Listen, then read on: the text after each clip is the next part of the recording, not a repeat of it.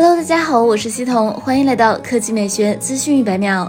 近日，小米方面表示，小米十二 S Ultra 将搭载索尼迄今最大的手机相机传感器索尼 MX989。该传感器拥有完整一英寸大底。对于索尼 MX989，小米创办人、董事长兼 CEO 雷军用了四个字进行评价：相当强悍。雷军直言，索尼 MX989 加徕卡加小米影像大脑，小米致力于把小米十二 S Ultra 打造成新一代的巅峰影像。据了解，小米十二 S Ultra 小米史上最强大的影像旗舰，它由小米和徕卡双方共同研发，加入。了徕卡影像算法，支持 8K 电影大师徕卡视频滤镜，支持徕卡自然色彩和黑白滤镜等。同时，小米十 S Ultra 除了拥有一颗超大底主摄外，还将配备超广角和潜望式长焦，预计支持 OS 光学防抖。小米十 S、小米十 S Pro、小米十 S Ultra 三款机型分别定位为小尺寸高端旗舰大升级，2022全新旗舰标准，移动影像旗舰新高度。更重要的是，小米十 S 全系都有徕卡的加持。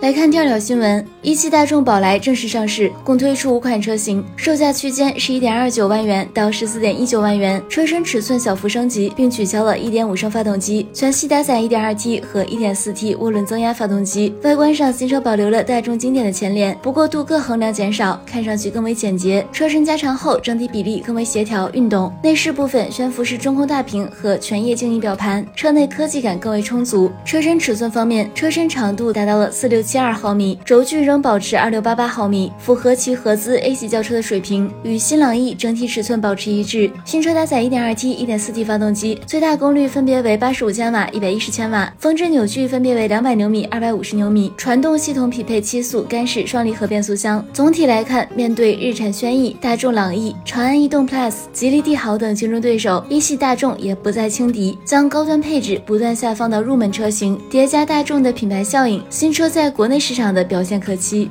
好了，以上就是本期科技美学资讯每秒的全部内容，我们明天再见。